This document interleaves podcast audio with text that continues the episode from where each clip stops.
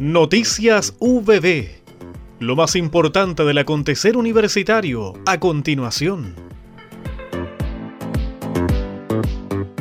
Gala Folclórica de Extensión VB ofrece un espectáculo con músicos de Arauco y Tomé. El evento congregó a amantes de la música tradicional, pese al temporal que azotaba Concepción.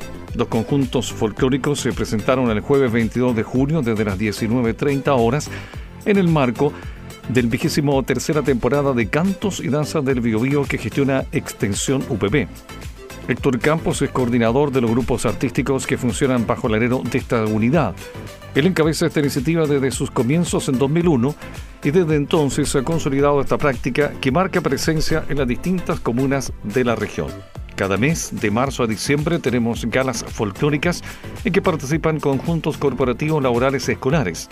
Ellos postulan una propuesta de repertorio preferentemente campesino, nortino, chilote, pascuense y de la zona central con sus variantes, que pueden ser folclore urbano, campesino, tradicional o el específico, y en el caso nuestro tenemos el folclore de minero del carbón con sus características propias, explica. En reunión efectuada el lunes 12 de junio, el Consejo Académico aprobó la política de educación virtual de la Universidad del Biobío elaborada por la Vicerrectoría Académica.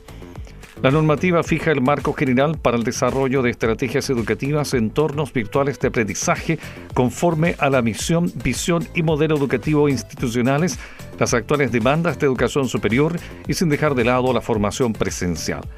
Con esta política, la UPB busca favorecer las condiciones, capacidades y oportunidades para la creación y transmisión del conocimiento a través de EVA, garantizando la formación de calidad.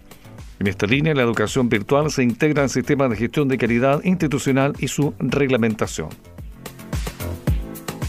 Un importante proyecto fondar regional e interdisciplinario fue adjudicado por académicos de la Universidad del Biobío denominado Atracciones, encuentro entre artes visuales, artesanía y ciencia en la región de Ñuble y liderado por la académica del Departamento de Artes y Letras Tania Faúndez Carreño, quien calificó la iniciativa como un referente de trabajo para la universidad pública y estatal como lo es la UPB, así como para la región.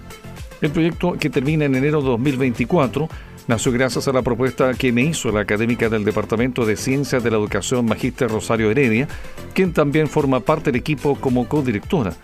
En base a su experiencia, me propuso hacer en conjunto un proyecto transdisciplinar entre artes visuales, artesanía y ciencia, recordó Tania Faundes.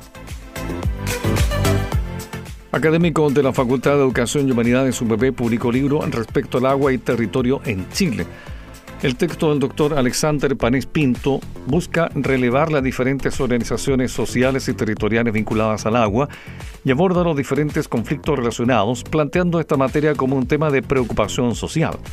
En el Salón Arturo Prat de la Delegación Presidencial de Ñuble se llevó a cabo el pasado miércoles 7 de junio el lanzamiento del libro El río recuperando su cauce, despojos y resistencias a los conflictos por el agua tierra bajo el neoliberalismo en Chile, del doctor Alexander Panes Pinto, académico del Departamento de Ciencias Sociales, Concepción e investigador adscrito al Centro de Estudios Ñuble. Hemos presentado Noticias VB